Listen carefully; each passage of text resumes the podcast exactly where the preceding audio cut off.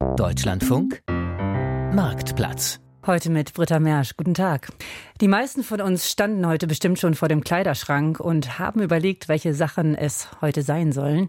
Und da fiel der Blick bestimmt auf eine ganze Reihe Hosen, Pullover, Blusen, Jacken und Shirts, die wir heute alle hätten anziehen können.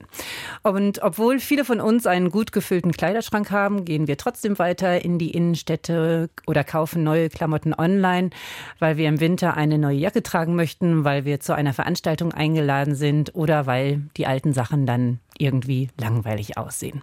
Rund 65 Milliarden Euro haben die Deutschen im Jahr 2022 für Klamotten ausgegeben und mal Hand aufs Herz, vieles liegt davon ungetragen im Schrank herum. Eine Untersuchung von Greenpeace zeigt, im Schnitt besitzt jede erwachsene Person in Deutschland rund 100 Kleidungsstücke und ein Fünftel davon wird nie getragen.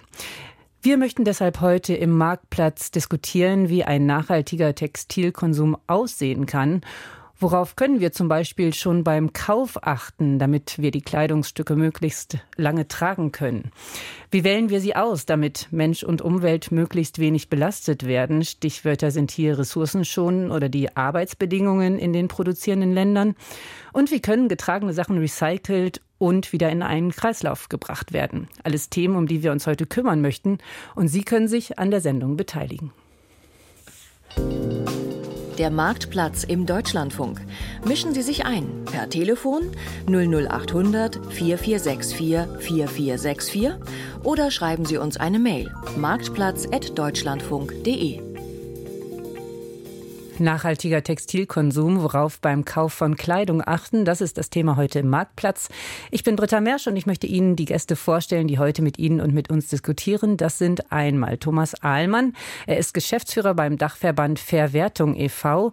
Der Verein kümmert sich um einen verantwortungsvollen Umgang mit gebrauchter Kleidung und Herr Ahlmann ist zugeschaltet aus dem Ruhrgebiet. Guten Morgen. Guten Morgen aus Essen. Guten Morgen.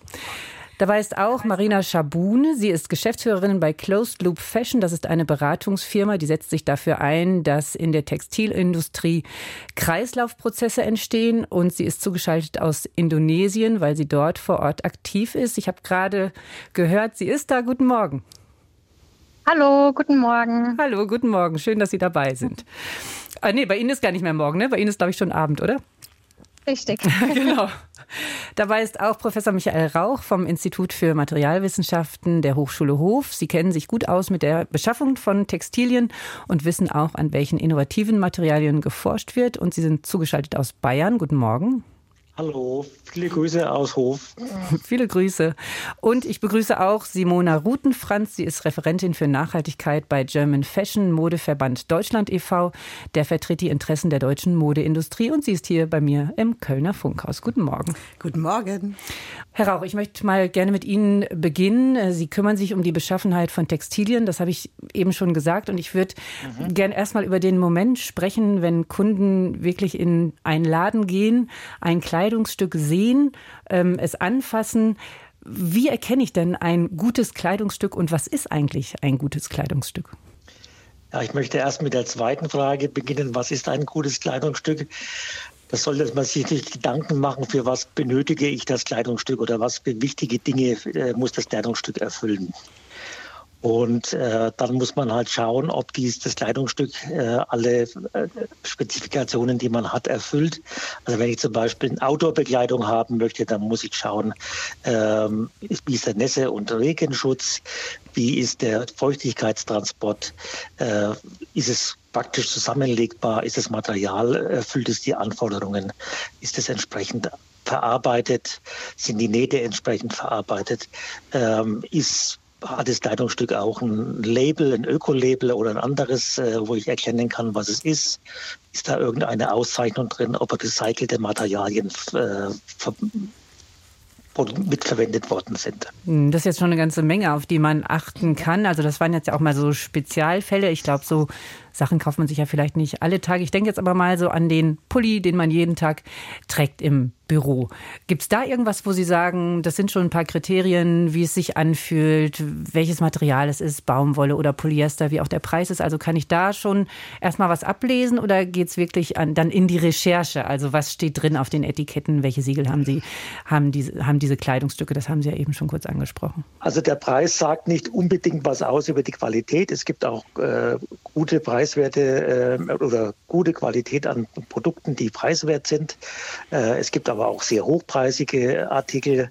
Ähm, wenn ich also im Büro sitze, wie ist das, wie knittert das Zeug, äh, wie fühle ich mich darin, ist es schön weich und anschmiegsam, ist es bequem, ist es auch äh, eine Faser, die Feuchtigkeit transportiert, äh, eine Naturfaser, die Baumwolle? Oder jetzt im Winter ist es ein Wollpullover oder ein Kaschmirpullover, also da kann man schon anhand der Materialzusammensetzung schauen, wie, wie, ist das, wie ist die Produktion oder wie gut ist das Material. Würden Sie denn zu bestimmten Materialien eher tendieren, also eher Naturmaterialien wie Baumwolle Wolle oder gibt es da andere Präferenzen? Was sagen Sie da? Also ich würde darauf schauen, dass möglichst äh, wenig ähm, Fasermischungen verwendet werden, weil Fasermischungen sind immer relativ schwierig. Wie erkenne ich eine Fasermischung? Also was ist eine Fasermischung? Das ist dann zum Beispiel drauf steht Baumwolle, Polyester oder äh, Polyesterwolle oder verschiedene Mischungen an Wollfasern mit, mit mit Baumwolle, sowas steht im Etikett immer drin. Da gibt es ja dieses Etikett Textilkennzeichnungsgesetz, wo drin steht, welche Materialzusammensetzung das, die, das Bekleidungsstück haben muss. Mhm. Das ist erstmal das eine. Und die Siegel hatten Sie eben auch schon angesprochen. Welche gibt es denn da und wo weiß ich, was welches Siegel macht oder für was welches Siegel steht? Also wenn man sich äh, über die Siegel informieren will, da gibt es von der Bundesregierung eine gute Homepage, die nennt sich siegelklarheit.de. Da sind diese Ökosiegel alle aufgelistet und nach äh, bestimmten äh, Kriterien auch bewertet. Und zwar sind die bewertet nach Glaubwürdigkeit, Umweltfreundlichkeit und Sozialverträglichkeit. Bei äh, Naturfasern würde ich eher so Richtung dieses äh, GOTS-Siegel mir anschauen. Bei Synthetikmaterialien und Autor würde ich mir das Blue Sign-Material anschauen. Und, äh, und, dann würde ich auch schauen, ob äh, ein Ökotex-Label drauf ist, wobei das Ökotex-Label eigentlich mehr darauf aussagt, ob irgendwelche Schadstoffe in den Textilien vorhanden sind oder ob hier auf Schadstofffreiheit geprüft worden ist. Also erfordert schon auch ein bisschen Recherche, dass man die Siegel kennt. Ja, aber das ist mit den, auf der Homepage der Siegelklarheit das relativ okay. übersichtlich zusammengestellt. Okay. Frau Schabuni, Sie haben das Beratungsunternehmen Closed Loop Fashion gegründet. Sie beraten Organisationen und Modemarken dabei, Strategien zu entwickeln, um die Textilindustrie nachhaltiger zu gestalten, mehr Kreisläufe zu schaffen. Ähm, aus Ihrer Sicht, was ist ein gutes Kleidungsstück? Ja, also einiges hat ähm, der Herr Professor Raucher jetzt schon genannt. Ähm, natürlich sehr, sehr wichtig ist, auf ähm, die Verarbeitung zu achten, dass man wirklich das Kleidungsstück auch einmal umdreht, wenn man es anprobiert oder im Laden ist und schaut, wie sind die Nähte verarbeitet, hängen da irgendwie ganz viele Fäden, Fasern raus und auch wie fühlt sich das Material an? Ist das irgendwie ganz, ganz dünn? Ähm, hat es eine geschlossene Oberfläche, dass man wirklich schaut, wie fühlt sich das Produkt an? Ich meine, ähm, ich glaube, jeder hat ja ein gutes Verständnis für Qualität, also kann man das gut erkennen. Und wichtig ist auf jeden Fall, dass man schaut, für was braucht man das Kleidungsstück? Ist das zum Beispiel für Sport? Ähm, soll das warm halten? Ähm, ist das für warme Tage und soll kühlen? Weil die verschiedenen Fasern haben natürliche ähm, natürliche Performance-Eigenschaften. Das heißt, eine Seide zum Beispiel ist kühlend im Sommer oder eine Wolle ist natürlich schön äh, im Winter, dass es warm hält oder dass man was für Sport braucht, was saugfähig ist ähm, oder vielleicht für Outdoor-Aktivitäten äh, wasserabweisend. Also dass man schaut, dass man die Kleidung für den Anlass korrekt kauft, ähm, dass es dann auch wirklich zum Einsatz kommen kann. Weil es dann auch länger genutzt wird, also wenn es für den, wenn es genau. den richtigen Zweck erfüllt. Aber die Frage ist ja auch, Sie sind ja auch viel in Indonesien unterwegs ähm, und schauen sich auch die Arbeitsbedingungen an in den Fabriken zum Teil.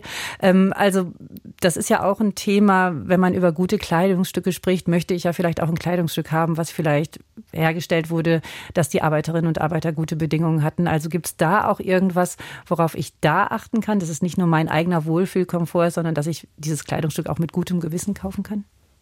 Ja, und das ist natürlich, ähm, was man einem Kleidungsstück im Laden nicht ansehen kann. Also was, wo, wo ist die Lieferkette, wo kommt das Produkt her, wo ist der, der Rohstoff angebaut worden, wie ist der verarbeitet worden, wo ist der verarbeitet worden, wo sind die Stoffe hergestellt, wo ist, das, all diese Informationen sind nicht hinterlegt. Wir haben ja glücklicherweise in Deutschland oder in der Europäischen Union eine Labelpflicht. Die geht aber momentan noch nicht so weit in dem Produkt, dass wir diese Informationen sehen können. Wir sehen im Prinzip, wo der letzte ähm, Arbeitsschritt Made in ähm, ist deklariert, wo der umgesetzt wurde. Davor können wir aber ähm, haben wir im Prinzip keine Informationen vorliegen, wenn wir das Kleidungsstück im Laden in der Hand haben. Das heißt, und diese Siegel, weniger, hm, wenn ja. ihr, ganz kurz, weil diese Siegel, die wir gerade angesprochen haben, die sagen das auch nicht aus. Also wir haben ja schon so ein paar Siegel gehört, aber das ist letztlich auch ein Siegel, womit ich dieses Thema nicht ergreifen kann.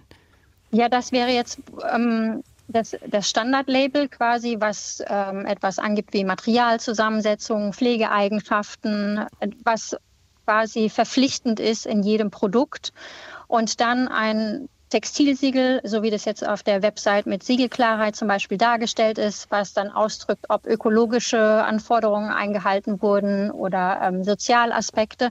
Das ist ein Zusatzlabel, was dann entweder die Modeunternehmen oder die Partner in den Lieferketten quasi bezahlen ähm, und damit das Produkt deklarieren können. Das ist natürlich dann nichts, was verpflichtend ist, sondern was die Unternehmen anbieten, um quasi das Produkt besser auszeichnen können für mhm. Nachhaltigkeitsaspekte. Das macht nicht jeder. Ähm, insofern kann ein Kleidungsstück fair und gut produziert sein, ist aber nicht ausgezeichnet. Ähm, oder natürlich äh, kann es ein Siegel haben, aber ein Siegel, was vielleicht nur einen bestimmten Teil abdeckt, ähm, wie zum Beispiel ökologische Anforderungen, aber jetzt nicht in Fair Wages schaut oder in andere Aspekte. Aber ähm, Preis oder Label, das sagt mir auch nichts über Arbeitsbedingungen aus. Also wenn ich jetzt äh, sage, ich habe einen hohen Preis, dann weiß ich, dann sagt das erstmal, es kann genau, es kann dann auch unfair produziert sein. Also letztlich muss ich da wirklich in die Recherche gehen und mir angucken, wie arbeiten die Firmen. Kann ich das überhaupt rausfinden? Ähm, ja, im Prinzip äh, hat man momentan noch nicht allzu viel Transparenz, wenn man diese Informationen wirklich im Detail haben möchte, äh, Zugriff darauf haben möchte. Man kann natürlich auf die Website gehen des Unternehmens. Man kann, wenn man jetzt in einem Laden ist, äh, eventuell die Angestellten fragen. Oft sind die da ja nicht in dem Maße geschult, dass die dann Hintergrundinformationen mitteilen können. Vielleicht ja am besten ist es natürlich, den Nachhaltigkeitsbericht anzuschauen auf der Website des Unternehmens oder was das Unternehmen selber kommuniziert, ähm, wie es nachhaltig arbeitet, wenn man genauere Informationen haben will. Die sind natürlich dann allgemein und nicht auf dieses spezielle Kleidungsstück bezogen. Ja, mhm. okay. Frau Rutenfranz, Sie sind Beraterin für Nachhaltigkeit bei German Fashion Modeverband Deutschland e.V. Sie vertreten also die Interessen der deutschen Modeindustrie. Nachhaltigkeit, das ist ja auch so ein Begriff, der gerne mal verwendet wird. Was ist denn eigentlich ein nachhaltiges Kleidungsstück. Das ist ja auch der Titel, den wir in der Sendung haben. Wie beschreiben Sie das, ein nachhaltiges Kleidungsstück? Genau, das ist in der Tat auch ja keine einfache Frage, weil der Begriff Nachhaltigkeit sehr komplex ist. Ähm, in meinen Schulungen beschreibe ich das ganz gerne mit Hilfe der ähm, ja des verantwortlich äh, des Verantwortungsbewusstseins der Sorgfaltspflicht, die ein Unternehmen jetzt für sein eigenes Unternehmen aber auch für die Produkte und die Lieferketten hat. Und da geht es ähm, im Wesentlichen auch darum, in Bezug jetzt auf die Produkte und auf die Lieferketten erstmal die Risiken zu kennen und entsprechend dann ähm, zu den Risiken Gegenmaßnahmen abzuleiten. Und das betreffen jetzt Themenfelder wie zum Beispiel äh, Umwelt, ähm, Chemikalien, Tierwohl, aber natürlich auch die soziale Gerechtigkeit und auch andere Themenfelder, was aber eher schon Lösungsansätze sind, wie natürlich die Kreislaufwirtschaft, aber auch generell der Einsatz von nachhaltigen Materialien. Und all das in Summe ergibt dann ähm, die Nachhaltigkeit an einem Produkt. Aber ne, das ist schon auch eine, was ich auch Unternehmen immer rate, damit erstmal zu beginnen, für sich selber zu definieren, was heißt denn Nachhaltigkeit? Ne? Wie viel Prozent Nachhaltigkeit an einem Produkt macht es zum nachhaltigen Produkt? Welche Komponenten müssen Nachhaltigkeit sein?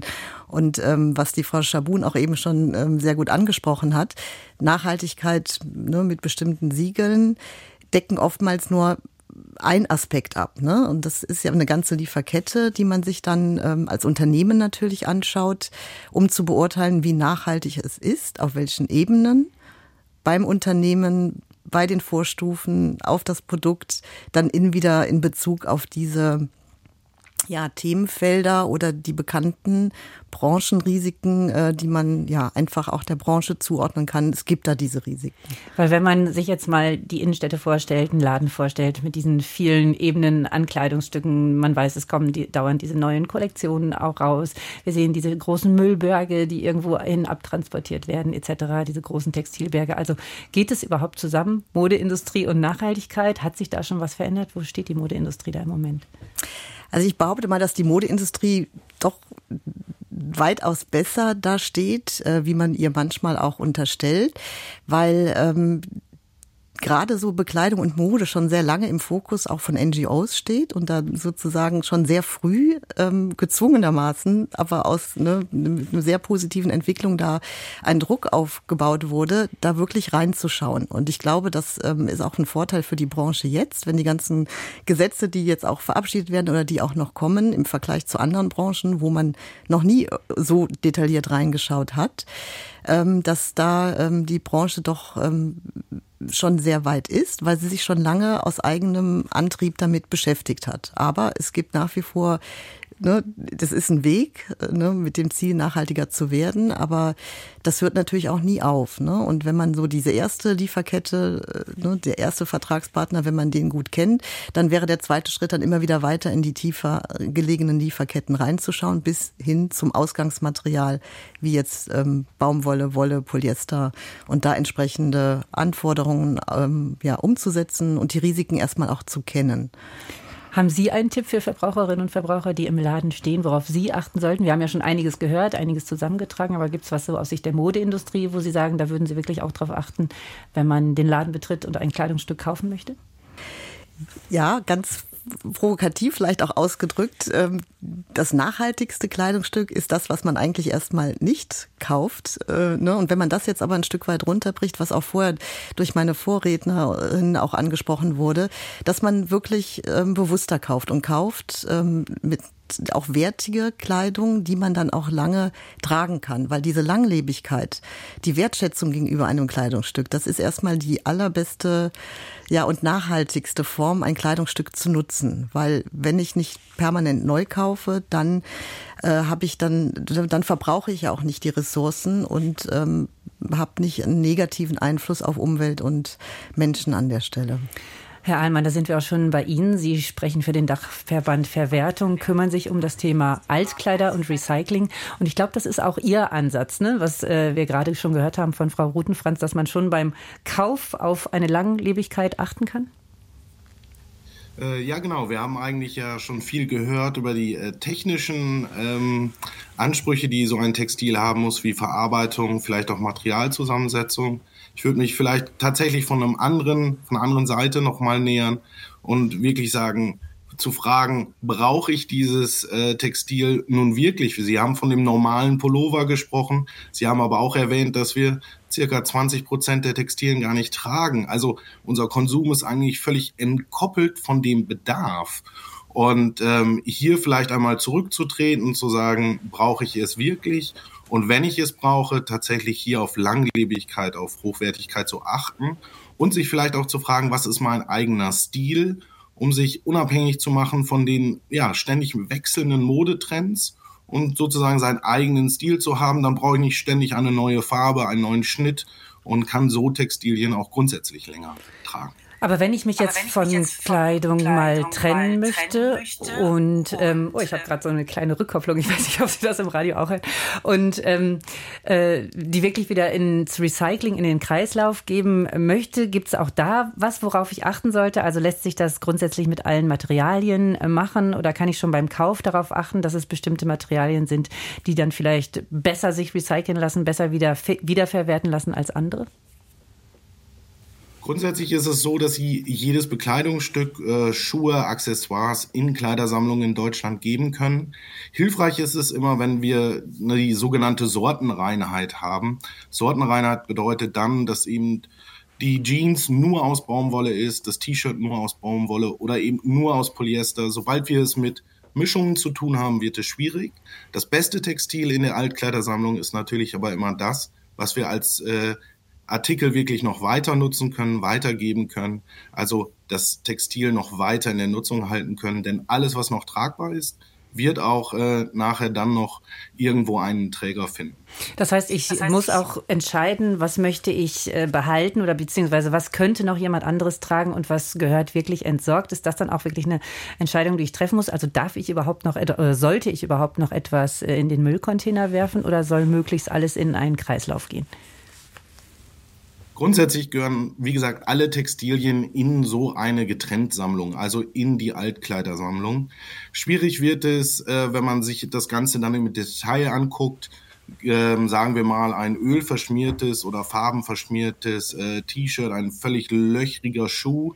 Da kann es tatsächlich ökologisch sinnvoller sein, wenn man den über die graue Tonne entsorgt, weil diese Textilien würden auch im weiteren Verlauf dann nur einer thermischen Verwertung zugeführt, also einer Verbrennung, also genau dasselbe, was eigentlich unserem Restmüll ähm, droht. Ähm, grundsätzlich aber können sie alles in eine Altkleidersammlung geben. Ja.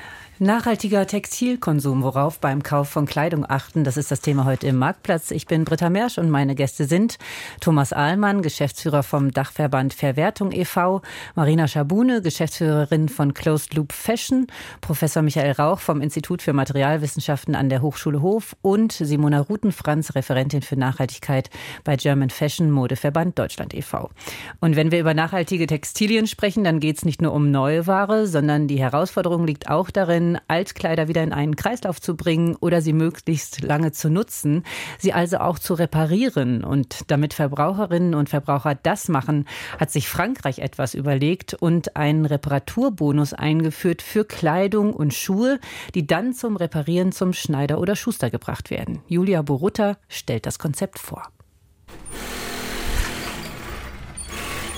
Schneider Hassan Amadassan schaut ungläubig von seiner Arbeit an der Nähmaschine auf.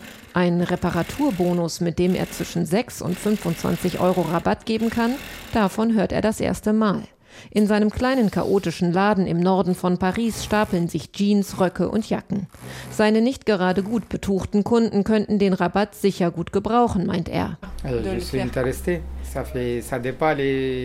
ja, das ist interessant. Für die Reparatur einer Hose nehme ich 8 bis 10 Euro, für Jeans 15 Euro. Die Reparatur einer Jacke kann auch schon mal 30 Euro kosten. Ich versuche dann zu erklären, wie viel Arbeit das ist. Vor dem Laden stellt Rentnerin Anne-Marie ihre Einkaufstaschen ab. Sie ist hier Stammkundin, wollte neulich ihren Wintermantel reparieren lassen, aber das war ihr zu teuer. Der Reißverschluss war kaputt. Das sollte 40 Euro kosten. Dafür kann ich ja fast einen neuen Mantel kaufen. Das lohnt sich nicht mehr. Würde ihr Schneider beim Reparaturbonusprogramm mitmachen, wäre das anders, verspricht Elsa Chassagnette. Sie hat den Reparaturbonus mit aus der Taufe gehoben. Nicht der Staat kommt für den Rabatt der Kunden auf, sondern das von Textilherstellern finanzierte Non-Profit-Unternehmen Refashion. Wir, also Refashion, repräsentieren Kleider- und Schuhhersteller in ganz Frankreich. Die beteiligten Marken zahlen alle einen Öko-Beitrag an Refashion, um solche Projekte wie den Reparaturbonus umzusetzen. 154 Millionen Euro sind so in einem Fonds zusammengekommen. Handelsketten wie Zara, Eram oder Le Bon Marché machen mit, gezwungenermaßen. Seit der Verabschiedung des Anti-Verschwendungsgesetzes im Jahr 2020 sind die Hersteller in Frankreich verpflichtet, nachhaltiger zu arbeiten. Pro Jahr werden hierzulande 700.000 Tonnen Kleidung gekauft und 260.000 Tonnen Klamotten weggeschmissen. Das soll sich ändern. Bis zum Jahr 2028 will Refashion die Zahl der Kleider- und Schuhreparaturen um 35 Prozent steigern. Elsa Chassagnette und ihr Team haben deshalb alles daran gesetzt, die Hürden für Schneider und Schuster so niedrig wie möglich zu halten.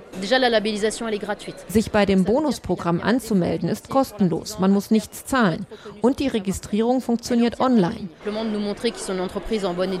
Den Rabatt bekommt der Kunde dann direkt im Laden. Die Erstattung übernimmt Refashion. Das geht ganz einfach mit einer extra entwickelten App, erklärt Marie Lanus. Sie ist die Vorsitzende der Schneider und Schneiderinnen in Frankreich und hat das Verfahren in Zusammenarbeit mit Refashion getestet. Mein Kunde bringt mir beispielsweise eine Jacke. Dann tippe ich in der App auf das Icon Jacke. Das dauert wirklich nicht lang. Am Monatsende dann bekommt Madame Lanos die Rabatte von Refashion zurückbezahlt. Julia Borutta war das über den Reparaturbonus in Frankreich. Inzwischen haben sich übrigens rund 800 Schneider und Schuster angeschlossen, machen landesweit mit und es wurden schon rund 55.000 Reparaturen vorgenommen, die meisten in Schneidereien. Herr Allmann, wäre das denn auch eine Idee für Deutschland?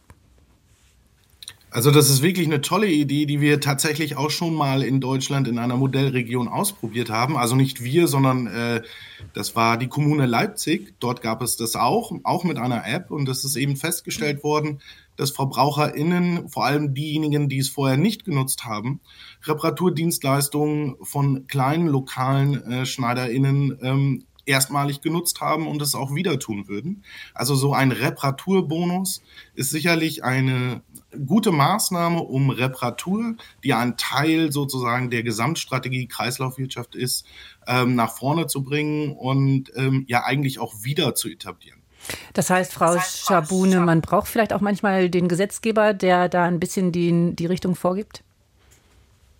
Ja, ähm, der Gesetzgeber ist super wichtig, weil im Prinzip ähm, ist, äh, wenn, wenn keine verpflichtende Regulierung vorgegeben ist für alle gleichermaßen, dann ist es sehr, sehr schwierig, großflächig ähm, etwas umzusetzen oder zu bewegen, weil wir natürlich in der Kapitalgesellschaft, in der wir leben, in einem Wettbewerb momentan sind. Und das heißt, wenn ein Unternehmen etwas anbieten würde und ein anderes nicht, äh, kann das natürlich ähm, wettbewerbsmäßig schwierig werden, wirtschaftlich. Das heißt, hier muss natürlich eigentlich immer geschaut werden, dass es, ähm, dass die Gesetzgebung auch dementsprechend folgt, ja. Ja. Ich hatte schon gesagt, Sie können sich auch an der Sendung beteiligen unter 00800 4464 4464 oder per Mail an marktplatz.deutschlandfunk.de. Und angerufen hat Herr Wunderlich aus Berlin. Guten Morgen. Ja, schönen guten Morgen. Was möchten Sie beitragen zum Thema? Ja, ich ähm, hatte mich gemeldet, da ich selbst in einem Unternehmen arbeite, äh, in Berlin ansässig, äh, was sich ja, stark mit dem Thema beschäftigt, textile äh, Kreislaufwirtschaft zu betreiben. Äh, und zwar fertigen wir aus bestehenden Textilien neue Produkte. Das heißt zum Beispiel aus einer Wolldecke wird ein Mantel oder eine Jacke. Aus Bettwäsche werden T-Shirts und langärmelige Shirts. Ähm, aus Lederjacken werden Lederaccessoires und wie kommen die Sachen zu Ihnen? Also wie kommen Sie an diese Stoffe ran? Die kommen von sogenannten Textilsortierungen aus Deutschland. Das heißt, äh, angenommen, Sie oder die HörerInnen haben Textilien zu Hause, die Sie nicht mehr brauchen, die schmeißen Sie in einen Altkleidercontainer. Der Altkleidercontainer wird geleert, kommt dann zu Textilsortierungen und die wiederum haben von uns quasi den Auftrag, äh, gezielt Stoffe herauszusuchen. Wir kaufen denen die dann natürlich auch ab und so kommen die zu uns nach Berlin. Und wie vertreiben Sie die? Also kann man die wirklich auch in Läden finden? Gibt es sie dann online bei Ihnen? Genau, also die gibt es zum einen im Online-Shop auf unserer Webseite. Ähm, und dann haben wir auch noch zwei ähm, Stores in Berlin, einmal am Ostbahnhof und im Prenzlauer Berg. Und wie werden die abgenommen, die Kleidungsstücke, die Sie produzieren? Äh, sie meinen von bezüglich Nachfrage? Also wie kommen die an, genau, ja. Ähm, ja, also soweit sehr gut. Also wir haben äh, durchweg super Feedback von, äh, von Kundinnen, arbeiten auch mit verschiedenen Förderprogrammen zusammen, um neue Produkte zu entwickeln, um das Ganze nochmal auf eine nächste Ebene zu heben. Und von daher kommt es auf jeden Fall sehr gut an. Ähm, es fehlt natürlich teilweise nochmal so der letzte, äh, der letzte Kick bei den Menschen, ähm, das anzunehmen, weil ja, gebrauchte Textilien natürlich immer so ein bisschen ähm, in Verruf geraten dadurch, dass es dann heißt, sind die wirklich sauber, sind die hochwertig, was sie aber bei uns absolut sind. Und ich weiß auch, dass immer gesagt wird, also dass äh, so in der Modeindustrie immer gegen Recycling spricht, dass letztlich neu produzieren auch günstiger ist. Also sind die Kleidungsstücke denn dann auch einen Tacken teurer als das, was man so sonst in Läden kauft? Ähm, ja, ich sag mal so, je nachdem, zu welchem Laden man geht. Ne? Ähm, da muss ich aber noch dazu sagen, äh, das ist tatsächlich äh, Upcycling und nicht Recycling. Ne? Also wir stellen, wie mhm. gesagt, aus äh, gebrauchten Textilien neue Dinge her. Das heißt, äh, Geschäftsmodell ist Upcycling. Ähm, und wir lassen das halt alles in Berlin produzieren und das schlägt sich dann natürlich auch ja, in, äh, in gewisser Beziehung leider dann auf den Verkaufspreis nieder. Ähm, aber aus dem Grund können wir eben auch wirklich sagen, dass unsere Produkte sozial und ökologisch auch nachhaltig sind, ne, weil wir eben auch mit sozialen Einrichtungen zusammenarbeiten. Dankeschön für Ihre Erzählung. Ja. Danke, dass Sie angerufen haben. Na klar. Herr Rauch, ähm, wo stehen wir denn aktuell, wenn es darum geht, aus Altkleidern neue herzustellen? Sind das eher Nischen, wie Herr Wunderlich sie gerade beschrieben hat? Tut sich da schon was auf dem Markt? Wie beobachten Sie das? Also ich stelle gerade im Bereich Polyester eine sehr große Nachfrage und äh, an recyceltem Polyester fest, das also dann wieder in den Markt hineingeht für neue, für neue Kleidung. Ähm, auch im Bereich ähm, Polyamid tut sich da einiges. Da gibt es eine Initiative von einer sehr großen chemischen Firma in Deutschland, einem sehr großen Outdoor-Bekleidungshersteller, äh, dass man da ähm, auch ähm, Produkte chemisch so recycelt, dass man dann wieder neue äh, Produkte daraus durch Polymerisation herstellen kann. Also da ist schon einiges zu tun und ähm, man merkt es auch bei vielen ähm, Bekleidungsherstellern, wenn man in die Kataloge oder in online reingeht, dann sieht man also hier auch oft die Bemerkung, enthält recyceltes Polyester als Faserkomponente. Also da ist vieles im Laufen und es gibt auch viele Entwicklungen, die die Veredelung dieser recycelten, chemisch recycelten oder mechanisch recycelten äh, Fasern äh, abläuft. Aber wird das äh, angenommen oder ist es so, wie Herr Wunderlich eben beschrieben hat, dass wenn man sowas, also ehrlich gesagt, wenn ich sehe, ein Pullover ist irgendwie aus drei Plastikflaschen gemacht, würde ich auch erst erstmal zurückschrecken, so intuitiv. Also wird das angenommen von Verbraucherinnen und Verbrauchern oder ja, wird angenommen, sagen Sie. Und das ist auch schon was, was sich weiterentwickelt. Ja. Ich meine, es ist weil Sie gerade die Plastikflaschen ansprechen, ist momentan ein Problem, weil viele Plastikflaschen aus recycelten äh, Plastikflaschen hergestellt werden. Da ist der Markt ziemlich äh, dicht und, äh, und begrenzt. Also da gibt man mehr auf, auf recycelte Textilien. Aber der Markt ist da. Ähm, es ist im Moment so, dass diese recycelten Fasern halt äh, noch hochpreisiger sind als die, als die, äh, also die normalen Fasern, die aus ursprünglichem Material hergestellt sind. Aber das ist eine Frage der, der, der, des, der Herstellung und der, mhm. der Produktion. Also die läuft noch etwas hinterher, aber der Markt ist da. Frau Rutenfranz, wir haben eben kurz in den Nachrichten über ein äh, Dilemma gesprochen, nämlich einmal, dass Sie einerseits gesagt haben, der Verbraucher soll auch darauf achten, wie viel man braucht. Also vielleicht das eine Kleidungsstück hängen lassen oder das andere, aber auf der anderen Seite natürlich auch verkauft werden muss.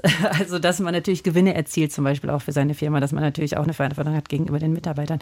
Wie kann die Modeindustrie dieses Dilemma lösen oder ist dieses Dilemma gar nicht so stark, wie wir das jetzt eben kurz angesprochen haben? Genau, das war dann sehr äh, diese ja, provokante Aussage, dass man äh, nicht so viel konsumieren sollte. Ähm, die Frage ist eher, dass man das Richtige konsumiert, weil Mode, ne, gerade so als Frau, macht natürlich auch Spaß und wir kaufen aus vielerlei Gründen, auch aus nicht äh, ja, äh, rational notwendigen Gründen.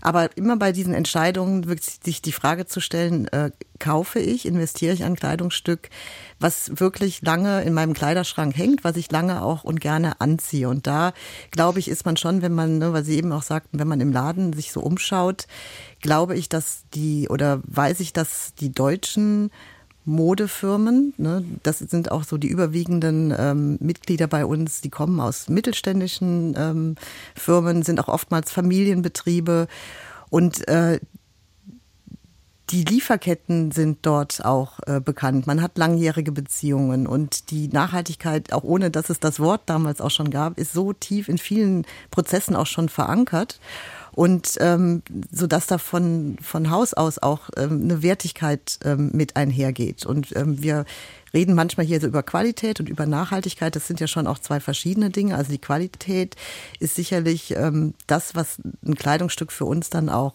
ähm, ja langlebig werden lässt. So also die physikalische sagt man ne, von den ja, wie, wie lange sieht so ein Kleidungsstück schön aus? Kann ich es auch gut waschen?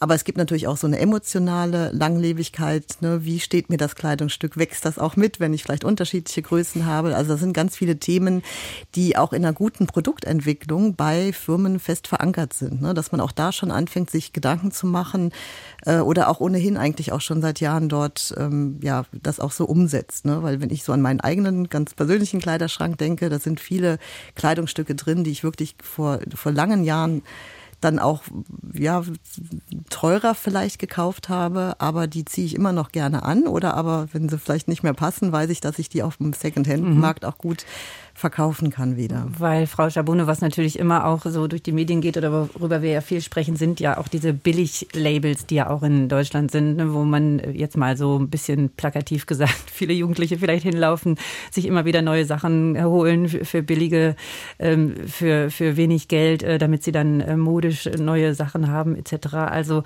sind wir da noch oder hat sich das auch schon verändert? Ähm, da sind wir mehr denn je, mhm. sozusagen leider. Ähm, also gerade aus Asien kommen relativ viele super Fast Fashion Brands momentan, die auch dann in andere Märkte kommen, europäischen Markt, den amerikanischen Markt und so weiter, die wirklich innerhalb von zwölf Stunden Trends, die auf Social Media gezeigt werden, in den Markt bringen, also Lieferketten noch viel mehr beschleunigt haben. Und ähm, das ist natürlich kritisch ähm, heutzutage, dass sehr, sehr viele Menschen Social Media verwenden, Influencer verfolgen ähm, und sehen, oh, die tragen jetzt das und das und das möchte ich auch haben. Und dann gibt es mittlerweile tatsächlich Unternehmen, die wirklich super schnell darauf reagieren und diese Produkte dann direkt in den Markt bringen. Und das hat natürlich diesen Rhythmus noch mal mehr beschleunigt. Äh, vielleicht noch nicht so sehr im europäischen Markt, aber in anderen Märkten und andere Märkte sind viel schneller wachsende Märkte als der europäische Markt. Zum Weil man kann ja dann so also, nachhaltig sein, wie man möchte. Also wenn diese Ketten äh, die Konkurrenz sind und die Kunden befeuern, sage ich mal, äh, dann kann man ja so viel in seine Nachhaltigkeitsstrategie investieren, wie man möchte. Am Ende steht man dann wahrscheinlich doch schlechter da, oder?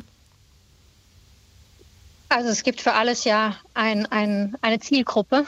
Ähm, und natürlich, äh, speziell was Sie jetzt angesprochen haben, ist vielleicht ein jüngerer Kunde, äh, der ja, eventuell noch im Teenageralter ist oder ein junger Erwachsener, der gerne irgendwie trendy gekleidet ist und dann vielleicht in einer bestimmten Zeit seines Lebens diese Art von Praktiken umsetzt äh, im, im Kaufverhalten. Das ändert sich dann sicherlich auch. Also oft sieht man ja in Unternehmen, dass quasi der Kunde, der in Nachhaltigkeit einsteigt, ein junger Erwachsener ist, der zum Beispiel Kinder bekommt und dann ein bisschen ähm, das Denken verändert zu Nachhaltigkeit, weil man äh, nun Nachwuchs hat und da nochmal zweimal nachdenkt, ähm, was möchte ja. man eigentlich für eine Welt hinterlassen oder aber auch, was möchte man für Produkte zu Hause haben, damit man ähm, so ein kleines Wesen dann auch besser schützt ja. äh, und keine chemischen Textilien im Haushalt hat. Also man sieht auf jeden Fall, wie sich das über die ähm, mit dem mit dem Älterwerden quasi dann auch das Kaufverhalten ändert. Ja. Okay. Christian Heimel hat sich gemeldet aus Dresden. Guten Morgen. Ja, guten Morgen. Wie kaufen Sie denn ein? Ähm, Fast oder? Achso, nee, sagen Sie ruhig erst. Genau, was wollten Sie zum Thema beitragen? Ein schönes Projekt mhm. aus Dresden. Die staatlichen Kunstsammlungen Dresden haben im japanischen Palais die Fair Fashion Factory und dort sehr nett betreut von der Katrin Havikost. Die zeigt jedem, der da kommt, mit seiner alten Hose oder seinem alten Rock, wie man mit den Nähmaschinen arbeitet, professionell und man kann dann was Neues aus seinen alten Kleidern machen. Also das kann man selbst dann machen, da wird man richtig angeleitet? Ja, ja, also das kann man selbst machen und wird nur angeleitet.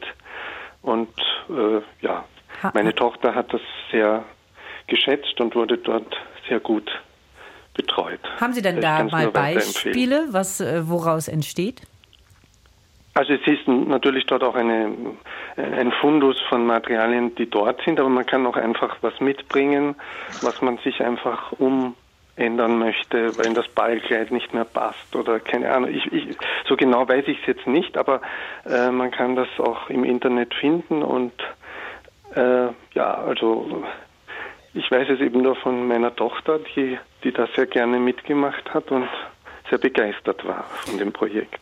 Dankeschön, dass Sie uns von diesem Projekt erzählt haben hier im Marktplatz. Stellen. Also ich finde diese Gütesiegel ganz toll, aber ich würde mir als Kunde wünschen, dass man nicht irgendwas Kleingedrucktes auf der Kleidung lesen muss, sondern ich würde mir wünschen, dass in einer Demokratie grundsätzlich nur Kleider in den Verkauf kommen, die fair und ökologisch hergestellt sind. Oh, das ist natürlich, ähm, da ist die Frage, wie das gelingen kann. Aber das gebe ich direkt mal in die Runde, Herr Ahlmann. Ist sowas überhaupt Danke. denkbar? Dankeschön, Herr Heimel. Ich verabschiede mich aber schon mal von Ihnen. Ja, Dankeschön. Herr Allmann. Ja, zunächst, äh, ja. zunächst finde ich den Gedanken schon sehr sympathisch, denn es ist tatsächlich so, dass ähm, die VerbraucherInnen schon mit einem Siegeldschungel konfrontiert sind, wenn sie einkaufen gehen wollen und nachhaltig sich verhalten wollen. Siegelkleid ist eine tolle Seite, ja.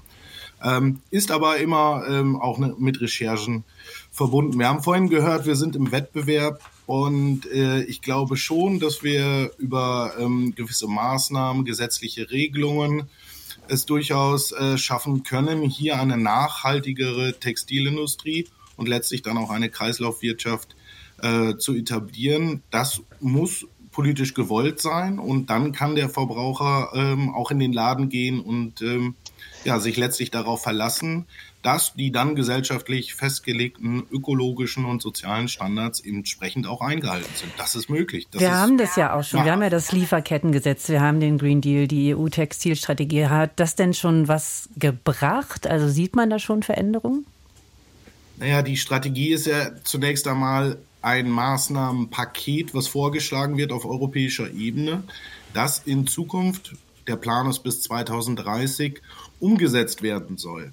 Wir haben vorhin aus Frankreich gehört, äh, Refashion, das ist ein, äh, letztlich eine erweiterte Produktverantwortung. Diese erweiterte Produktverantwortung haben wir zum Beispiel in Deutschland nicht ist aber Teil der EU-Textilstrategie. Das heißt, der deutsche Gesetzgeber wird in Zukunft aller Voraussicht nach aufgefordert werden von der Europäischen Kommission, hier in Deutschland eine entsprechende erweiterte Produktverantwortung umzusetzen.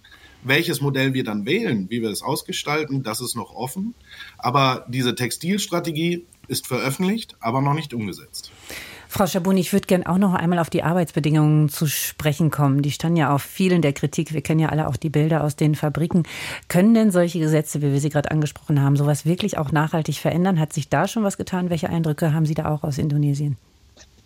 Ja, also absolut. Erstmal möchte ich noch zur EU-Textilstrategie ähm, sagen, dass das momentan ein Riesenthema in den Fabriken ist weil natürlich mit den Anforderungen, die es geben wird, die noch nicht ganz im Detail definiert sind, aber mit Zielen für 2025 bis 2030 ähm, festgesetzt werden.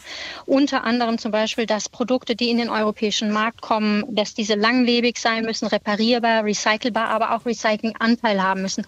Das heißt, für unsere Lieferketten im Ausland kommen ja momentan sehr, sehr viele Anforderungen ähm, auf, auf die Lieferanten zu, auf das Produkt bezogen. Wie ist das Produkt designt? Also zum Beispiel, was wir vorhin auch schon besprochen haben mit Monomaterialien, dass es keine Fasermischungen sind, sondern nur ein Material, sodass es wirklich recycelbar ist oder dass es einfach langlebig hergestellt wird. Das heißt eigentlich keine Billigware ähm, mehr sozusagen oder weniger qualitativ gute Ware. Aber das ist sehr auf das Produkt bezogen. Und ähm, ja, wir haben im Prinzip so zwei Schockmomente in der Industrie gehabt. Das war zum einen, ich glaube, 2011, als Greenpeace damals diesen Dirty Laundry Report veröffentlicht hat, wo ähm, sehr toxische Chemikalien in China in den Abwässern von Textilunternehmen gefunden wurden. Und das war ein bisschen so ein Aufschrei in den Medien. Oh mein Gott, was ist eigentlich in unserer Kleidung? Ähm, was vielleicht ganz vielen überhaupt nicht bewusst war. Und ähm, hat sehr, sehr viel Wandel gebracht. Darauf basierend hat sich zum Beispiel ähm, der Zero Discharge of Hazardous Chemicals ähm, gebildet, quasi ähm, ein Standard äh, mit Chemikalien, die in die Produkte dürfen oder nicht dürfen, also dass das mehr reguliert ist. Ähm, dann hatten wir natürlich den unfassbar tragischen Unfall in Bangladesch in Rana Plaza. Ich glaube, der ist einfach jedem bekannt. Ja, in 2013. Kopf, ne? mhm.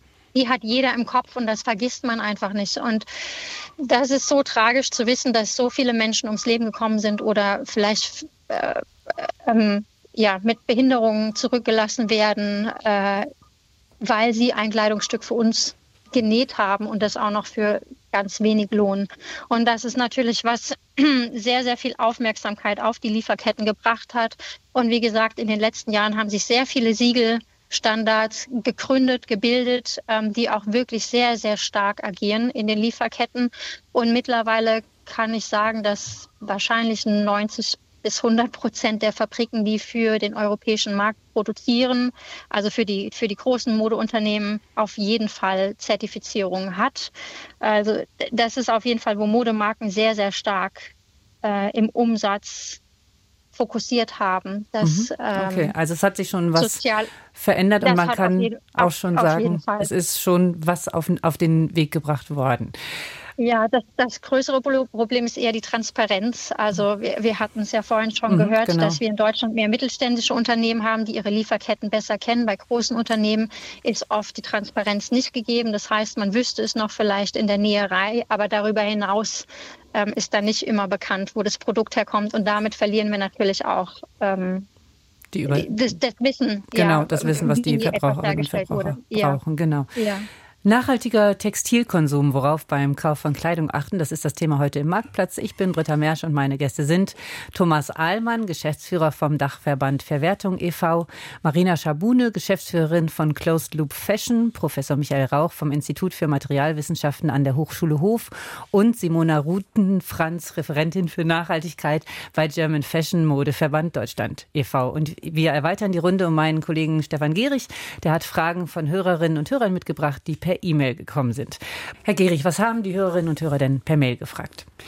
Eine Frage, die von sehr vielen kommt, da geht es darum, welche Stoffe verwendet werden. Also, dass immer mehr Kunststoff verwendet wird, gerade bei Jeans zum Beispiel, dass da äh, Stretchstoff verwendet wird und deshalb sei es dann auch nicht mehr gute recycelbar. Und da beschweren sich sehr viele Hörer, die sich melden. Herr Rauch, ist das ein Problem, äh, was äh, zugenommen hat? Ja, also die, diese elastische Jeans mit, äh, mit diesen elastischen Fasern drin für mindestens fünf Prozent hat schon zugenommen. Das, das Body Fit ist natürlich eine Sache, die ohne diese elastischen Fasern äh, kaum erzielt werden kann und die stören die, die, das Recycling natürlich. Gibt es da eine Lösung? Das ist natürlich eine Sache. Wir haben ja bei der, muss ich ein bisschen ausholen, bei der Jeans eine Webware. Webwaren sind meistens äh, weniger elastisch als Strickwaren. Also man müsste dann die komplette äh, Konstruktion der Hose umstellen. Herr Gehrig, was kam noch? Es äh, gibt auch eine Menge Fragen dazu, wie seriös so Kleidercontainer sind. Das ganze große Thema Recycling, was ja auch schon mal angesprochen wurde. Aber da speziell, ist das jetzt sinnvoll, wenn ich jetzt Kleidung habe, die ich dann entsorgen will, die in einen Kleidercontainer zu geben. Herr Ahlmann, wo weiß ich da, welcher ein guter Container ist oder ein guter Weiterverwerter? Also grundsätzlich ist der Container eine gute Möglichkeit, seine aussortierten Sachen abzugeben. Man muss sich aber bewusst sein, dass in Deutschland verschiedene äh, Akteure die Textilien sammeln. Das sind zum einen kommunale Unternehmen, das sind äh, gewerbliche Unternehmen, die das für ihren eigenen Profit machen und dann eben noch ein großer Anteil gemeinnütziger Organisationen. Wenn man vor so einem Container steht, sollte man sich eben sehr genau anschauen, ob der seriös ist. Seriöse Sammler geben sich in jedem Fall dann auch zu erkennen. Das heißt, eine vollständige Anschrift sollte ähm, vorhanden sein. Und wenn man äh, speziell gemeinnützige Ziele unterstützen möchte, kann man sich auch auf das Zeichen Verwertung verlassen oder aber die Abgabestellen auf altkleiderspenden.de. Und kann man, und kann man auch nachvollziehen, wohin die Kleidung geht? Grundsätzlich ist es so, dass wir in Deutschland ein Vielfaches von dem sammeln, was wir für karitative Zwecke hier in den Kleiderkammern oder Sozialkaufhäusern gebrauchen. Das heißt, gemeinnützige verkaufen genauso wie gewerbliche oder aber auch kommunale äh, Sammler diese Textilien weiter. Wir haben es vorhin schon gehört, diese Textilien werden aufgekauft von Sortierbetrieben und die machen dann genau das, was der Name schon sagt. Ähm, sie sortieren diese Artikel wenn es eine Vollsortierung ist, was es sein sollte, in bis zu über 300 verschiedene Kategorien. Das fängt an bei tragbar, nicht mehr tragbar ähm, und geht dann hin äh, zu Damenbekleidung, Herrenoberbekleidung, Putzlappenqualitäten oder aber eben Recyclingqualitäten. Jochen Schmitz hat uns angerufen aus Frankfurt. Guten Morgen. Guten Morgen. Und ich glaube, Sie möchten auch ein ganz interessantes Projekt vorstellen. Ja gut, wir haben äh, diese ganzen Problematiken uns ähm, sehr genau angesehen, ähm, die gerade eben schon erwähnt worden sind. Äh, vor allen Dingen ähm, ging es uns bei unserem Projekt Klamotte Kurier darum, die Qualität der gesammelten Textilien so zu erhöhen, dass die gemeinnützigen Vereine, die die, ähm, wie zum Beispiel das Rote Kreuz, äh, dem wir die Sachen bringen, einen möglichst geringen Aufwand haben, die wirklich guten Sachen für ihre Kleiderkammern herauszusuchen und ähm, auch wenn sie den Rest abgeben an Verwerter, möglichst gute Preise zu erzielen. Wie machen Sie das denn ganz genau? Also wie kommen Sie an die Sachen? Und zwar ähm, haben wir eine Webseite geschaltet, klamottekurier.fs-frankfurt.de.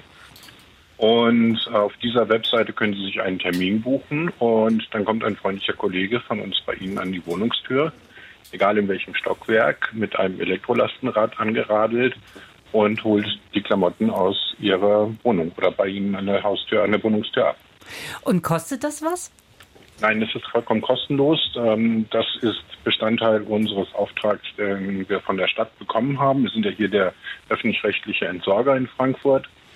Und ähm, es ging aber darum, dass wir dann diese Textilien, die wir da gesammelt haben, ähm, einem gemeinnützigen Zweck zuführen. Von Frankfurtern für Frankfurter eben. Das heißt, es geht eben darum, dass die Sachen nicht ungenutzt im Kleiderschrank liegen, sondern dass die wirklich weiter genutzt werden. Das ist die Idee genau. dahinter.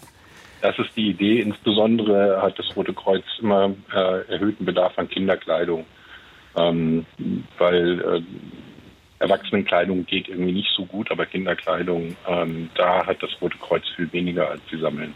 Und wissen Sie denn, ob das was ist, was es speziell jetzt in Frankfurt am Main gibt oder gibt es auch andere Regionen, wo so etwas angeboten wird?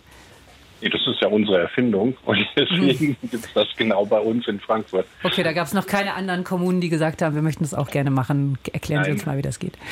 Nein, ja. das wird sich vielleicht ändern, wenn sich zum 01.01.25 äh, das Abfallwirtschaftsgesetz ändert und die öffentlich-rechtlichen Entsorger für die Sammlung der Alttextilien verantwortlich sind. Dann wird sich das sicherlich ändern. Ganz vielen lieben Dank, dass Sie uns über Ihre Erfahrung berichtet haben und über das Projekt. Sehr gerne. Einen schönen Tag noch. Ihnen auch. Stefan Gehrig, was gibt's noch? Es gibt auch eine Frage, inwieweit beispielsweise Schuluniformen eine Hilfe sein könnten, dass weniger äh, ja, Kleidungsmüll entsteht, weil ja gerade das auch eine bestimmte Konsumgruppe ist, die vielleicht sehr interessiert ist, immer was Neues zu haben. Das ist interessant. Jetzt überlege ich gerade, wem ich in der Runde die Frage gebe. Frau Rutenfranz, würde das etwas bringen, Schulkleidung? Ist auf jeden Fall eine sehr spannende Idee, auch aus vielerlei Hinsicht. Ne? Nicht nur was den Konsum an Kleidung anbelangt, sondern generell, was jetzt Gleichheit und ähm, ne, so im, in der Schule, ähm, das, das Kleidung ist natürlich auch eine, ein Ausdruck von Persönlichkeit, von Mode und ich finde es ist wichtig, dass es den Raum gibt, aber in der Schule ist es durchaus ähm, ja eine Idee, weil Kinder ja aus ihren Kleidungsstücken sehr schnell rauswachsen. Ne? Das muss man auch mal sagen, wenn als Erwachsener, wenn wir was kaufen, haben wir das für sehr lange Zeit.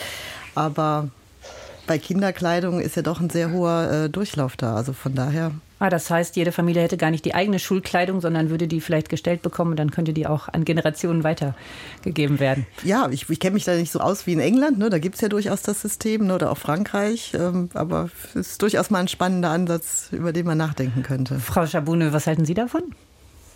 Ja, ich sehe es ganz genauso. Also auch aus anderen Aspekten, wie schon angesprochen, mit, mit Gleichheit, Ungleichheit und so weiter, äh, die Hintergründe, ähm, wo Kinder äh, herkommen und was sie quasi finanziell ausgeben können, welchen Betrag zum Beispiel. Da gibt es ja oft ähm, eher Situationen, die natürlich äh, dann auch darauf hindeuten, dass jemand vielleicht mehr oder weniger Geld hat und das ja oft in dem Alter noch ein großes Thema ist. Also insofern fände ich auch ähm, aus dem Sozialaspekt im Prinzip das äh, ein super Ansatz. Und für Nachhaltigkeit natürlich eine, eine Schuluniform, wie, wie, eben angesprochen, wenn die Person dann wächst, äh, kann natürlich diese Uniform direkt an die nächste Person weitergegeben werden im Schulsystem, wenn sie noch im guten Zustand ist. Das heißt, sie könnten vielleicht auch viel länger aufgetragen werden als ähm, ein anderes Kleidungsstück, das sonst zum Einsatz gekommen wäre. Aber finde ich auch ein super, super ähm, interessante Frage und, und ein Gedanken, den man wirklich vielleicht mal verfolgen sollte.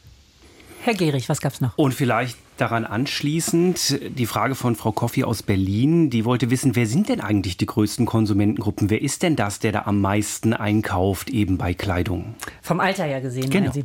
Frau Rutenfranz, können Sie uns da Einblicke geben? Haben Sie da Zahlen zufällig parat? So spontan. Ich, so spontan habe ich da keine äh, Zahlen parat. Ähm, aber ich denke schon, was vorher auch ähm, schon durchgeklungen ist, dass junge Konsumenten, Konsumentinnen sicherlich ähm, ja, mehr an Masse kaufen und äh, vielleicht auch nicht so wertig und ähm, das Konsumverhalten dann ja mit den Jahren doch ein bisschen vielleicht vernünftiger wird schon gehört, und nach dem äh, dann auch runtergeht. Aber Zahlen kann ich jetzt leider nicht beisteuern. Herr Rauch, haben Sie da Zahlen für uns zufällig? Leider nein. Das ist, aber ich vermute das ähnlich in, dem, in, der, in der Konstellation, dass das Jugendliche dann mehr konsumieren und dann mit zunehmendem Alter das dann ähm, abflaut und die, der Gedanken der Nachhaltigkeit immer weiter in den Vordergrund tritt. Okay.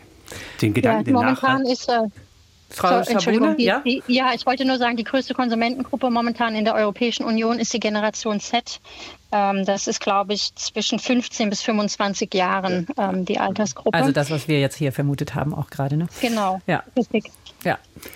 Den Gedanken der Nachhaltigkeit, um das aufzugreifen, den gibt es auch in sehr, sehr vielen Mails, nämlich, dass viele Hörerinnen und Hörer beschreiben, dass sie Secondhand einkaufen, aber dass das inzwischen unglaublich teuer geworden wäre.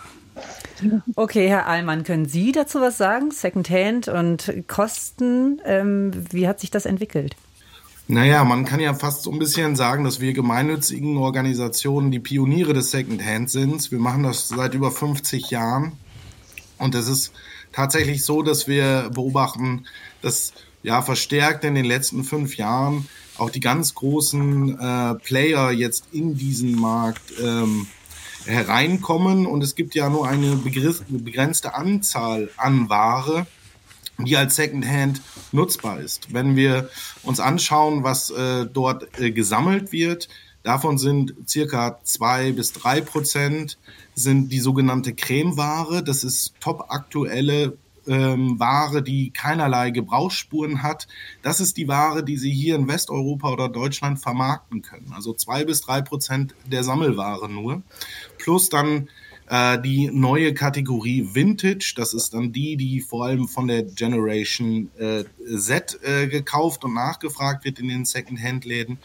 Aber um äh, dieses begrenzte Angebot, was ja auch nicht ohne weiteres anpassbar oder ausweitbar ist, ist halt eine immer größere Konkurrenz entstanden. Und diese Konkurrenz führt dazu, dass Textilien oder Second-Hand auch teurer geworden ist. Ich würde aber da jedem einmal raten, lokal in die gemeinnützigen äh, Läden zu gehen, in die Einrichtungen zu gehen, selbst wenn dort Sozialkaufhaus dr äh, drüber steht. Sie kaufen dort niemandem etwas weg, aber dort finden Sie wirklich noch äh, das Einzelteil zu einem angemessenen Preis und unterstützen da auch noch äh, soziale Zwecke. Frau Mertens-Engel hat angerufen aus Berlin. Guten Morgen. Schönen guten Morgen. Ja, der Aspekt, der mir beim Zuhören so durch den Kopf schwirrte, ist, dass der Herstellungsprozess von Kleidung wahnsinnig abstrakt geworden ist. Ne? Ich bin 70er Jahrgang und weiß einfach noch, dass wir quasi selber das Handwerk des Häkelns, meine Mutter hat diese Topflocken, glaube ich, immer noch. Oh ja, kenne so, ich auch noch. Ja, ne, kennen wir ja, alle. absolut.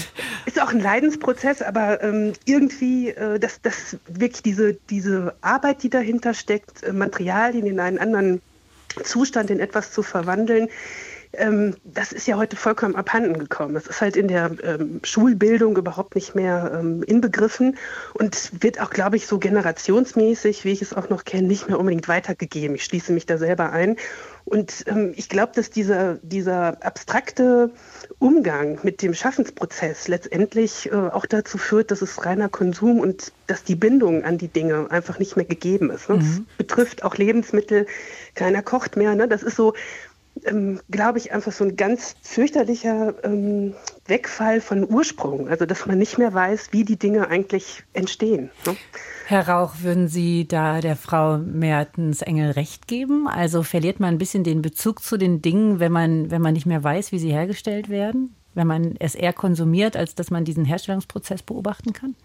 Ja, ich meine, man muss natürlich sehen, dass gerade im Bereich Mode die Produktion äh, auf Deutschland und Europa verlassen hat und weit entfernt gemacht wird. Äh, technische Textilien bleiben zwar hier, aber das Bewusstsein, dass Leute in der Textilindustrie arbeiten, dass Leute da beschäftigt sind, erzählen können, wie, sie, wie so ein Textil hergestellt ist, äh, wird ist kaum noch vorhanden. Das merken wir, wenn wir Tag der offenen Tür haben bei uns an der Hochschule oder wenn wir so Girls Day machen und äh, Schülerinnen und Schüler dann kommen und sich die Textilherstellungsprozess anschauen. Die haben dann anschließend einen ganz anderen Umgang mit ihren Textilien. Aber könnte man das wieder in die Schulen bringen? Das ist ja eigentlich ein interessanter Gedanke. Also gibt es da Konzepte? Also mir ist nichts bekannt. Wie gesagt, wir machen es bei uns so. Auch die anderen Textilhochschulen in Deutschland machen das so mit ihren Tag der offenen Tür und Girls Day oder Boys Day, dass man hier versucht, die Textilproduktion wieder mehr bekannt zu machen. Interessant. Frau Rutenfranz möchte auch noch. Ja, ich finde das ein ganz ähm, ja, interessanter oder sehr wichtiger as wichtigen Aspekt, weil damit einhergeht ja auch die Wertschätzung. Wenn ich genau. wirklich mir mhm. eine Jacke anschaue, die ähm, und wirklich mal mit Bewusstsein anschaue, da ist ein Stoff dabei, da sind in, ich sag mal Futter dabei, da ist ein Reißverschluss, da sind Druckknöpfe, da sind nochmal äh, Kragen vielleicht dabei, äh, Wattierstoffe. Und all das muss irgendwo von Personen mit Ressourceneinsatz auch äh, hergestellt werden. Und dann in Summe werden diese einzelnen Zutaten dann ja auch nochmal zu einem Produkt. Und wenn ich da ein besseres Verständnis dafür habe, weiß ich auch, wie viel ja, Menschenarbeit dahinter steckt, wie viele Ressourcen dahinter stecken und was einen vielleicht dann doch ja, leichter nochmal davon überzeugt, auch ein Stück zur Reparatur zu geben ne? oder mhm. in diesem Kreislauf länger zu belassen. Ja, interessanter Gedanke. Vielleicht Danke, Frau. Gedanke ja, Herr Rauch oder dazu. wer sagt es? Ja, ja. ähm, weil in der Produktion her vieles bedenken ja immer noch, dass Textil mit einfachen Methoden hergestellt wird. Also die, die textile Produktion ist eins der hochindustrialisierten und mechanisierten Sachen mit computerintegrierter Steuerung. Also das sind wirklich interessante Produktionsschritte auch dabei. Äh, das ist nicht so, wie man so oft sieht, dass äh, in manchen alten Filmen dann sieht der Handwebstuhl. Nein, das sind hoch hochmoderne computergesteuerte Anlagen. Und ich denke, dass, wenn das die Leute sehen würden und bewusst würden, wie die Produktion abläuft, würde auch mehr wieder in die, sich für die Textilindustrie interessieren, die ja vielleicht durch den Green Deal wieder zu uns zurückkommt. Danke, Frau Mertens-Engel. Nee, ich, ich glaube, das Thema, wir haben nämlich noch ein paar mehr Fragen. Frau ah, Mertens, deswegen würde ich es an dieser Stelle äh, gerne beenden. Danke auf jeden Fall, Frau Mertens-Engel, für diesen Impuls. Der war ja wirklich nochmal spannend. Spannender Aspekt. Vielen Dank. In die Richtung geht auch eine Mail von Michael Hase, der sagt, auch nur wenn es eine gerechte Bezahlung der Produzierenden gibt, dann kann es eigentlich auch wieder höhere Preise geben, sodass sich mm, ja die, die Kleidung mehr lohnt, sie auch zu erhalten. Geht in dieselbe Richtung. Mhm, Frau Schabune, dazu? Ähm, äh, tut mir leid, das habe ich jetzt nicht mitgekriegt. Können Sie es nochmal sagen? Also es geht darum, dass äh, nur wenn äh, die Produzierenden einfach auch mehr Geld kriegen, da die Bedingungen fairer sind, nur dann kann es eigentlich ja. dazu führen, dass auch Kleidung mehr gewertschätzt wird, dass sie vielleicht auch hier wieder produziert werden kann. Ähm, ja, im Prinzip äh, haben wir ein ganz großes Ungleichgewicht in, in der finanziellen Verteilung. Und natürlich die kleinste Marge ist auf jeden Fall in den, äh, umso weiter man in die Lieferkette geht, umso kleiner ist die Marge, die die ähm, Fabriken oder Lieferanten bekommen. Und ähm, das führt natürlich zu Ungerechtigkeiten in den Ländern ähm, oder in den Lieferketten in den bestimmten Schritten, dass wenn einfach da nur Centbeträge sind als, als Gewinn für die Fabrik, wenig Spielraum ist, natürlich die Fabrik zu verbessern, die Arbeitssituation zu verbessern, höhere Löhne zu bezahlen.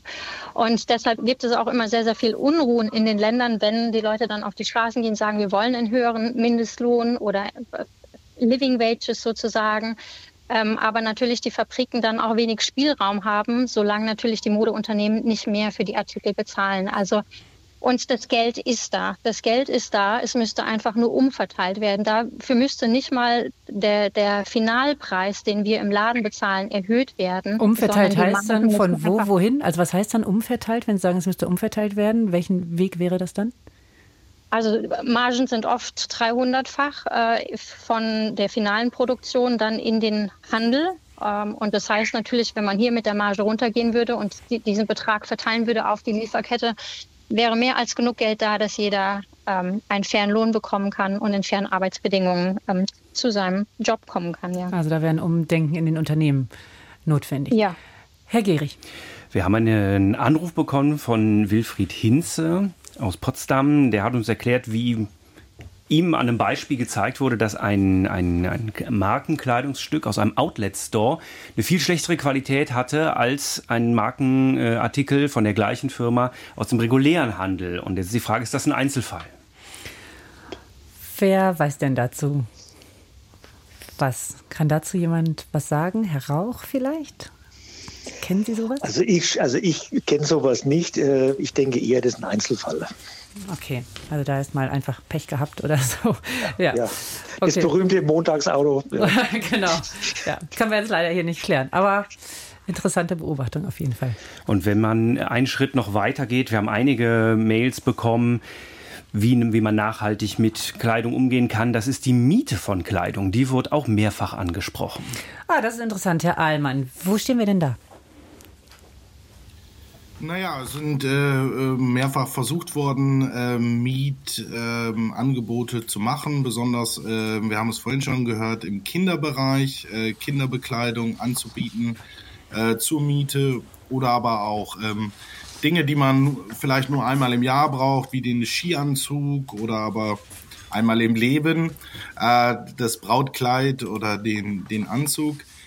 hier ist es tatsächlich so, dass sich dieses äh, Format so am Markt noch nicht hat durchsetzen lassen. Hier scheinen die VerbraucherInnen durchaus noch ähm, Vorbehalte zu haben, sodass diese Projekte meines Wissens weitestgehend eingestellt wurden wieder. Diese Okay, Projekte, Frau, ja. Frau Aber ein ganz spannendes Beispiel gibt es allerdings aus der Berufsbekleidung, weil das ist natürlich ein Part, wo das ja seit Jahren auch schon sehr erfolgreich eingesetzt wird. Vielleicht kann man ja da das ein oder andere ja, sich auch abschauen. Da gibt es spezielle Läden, die das machen oder wie ist das? Achso, nee, das ist ähm, im ja, Businessbereich, also alle Berufsbekleidung, also jeder, der irgendwo arbeitet und eine Berufsbekleidung trägt, ähm, das passiert ganz oft in Mietmodellen. Okay.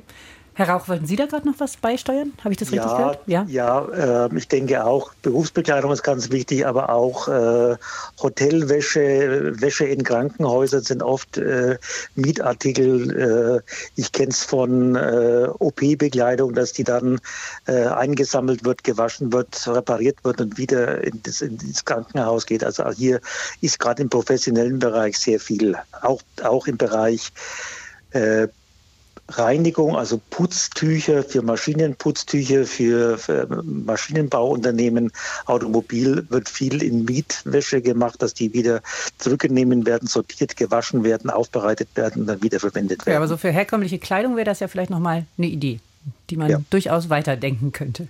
Herr Gehrig. Louis hat sich per Mail gemeldet, steht jetzt nicht, ob Mann oder Frau, und empfiehlt Kleidertauschpartys, wo mhm. man hingeht und mit Kleidung hingeht und mit anderer wohl wieder zurück. Okay, Frau Schabune, ich weiß nicht, können Sie dazu äh, was sagen? Kleidertauschpartys, ist das eher auch eine kleine Nische oder gibt es sowas auch?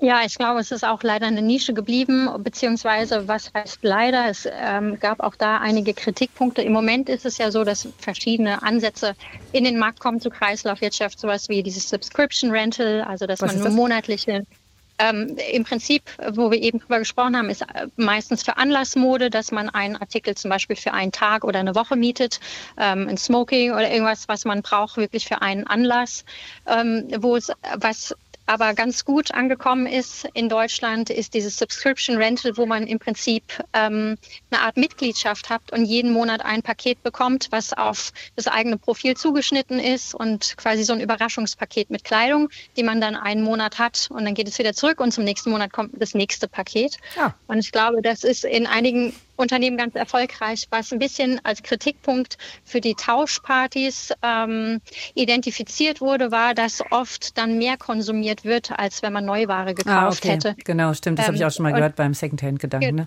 Genau. Ja, genau. Ähnlich mit Secondhand, dass man denkt, oh, irgendwie niedriger Preis oder auch gerade A hat ja Nachhaltigkeitsaspekt und ne, ein bisschen das Gewissen beruhigt und dass man dann oft doch mehr ähm, nimmt, als man bräuchte. Und äh, es gab eine Studie aus den USA, aus New York, wo solche Läden, solche Pop-up-Läden äh, für Tausch äh, permanente Tauschpartys quasi war, ähm, wo manche Teenager jeden Tag gekommen sind. Die haben im Prinzip ein Kleidungsstück genommen und am nächsten Tag wieder zurückgebracht. Und damit ist natürlich das Konsumverhalten ja, noch mehr beschleunigt. Ja, klar. Ja. Und der Sinn des Ganzen auch so ein bisschen ja. Ähm, ja, nicht ganz erfüllt. Das war der Marktplatz zum Thema nachhaltiger Textilkonsum. Ich danke allen Gästen fürs Mitmachen. Thomas Ahlmann, Marina Schabune, Michael Rauch und Simona Rutenfranz. Ah, danke auch an alle Hörerinnen und Hörer, die sich hier beteiligt haben, per Telefon und per Mail und auch ans ganze Team, äh, das die Hörerfragen ausgesucht hat hier für die Sendung. Ich bin Britta Mersch. Ich wünsche Ihnen noch einen ganz schönen Tag.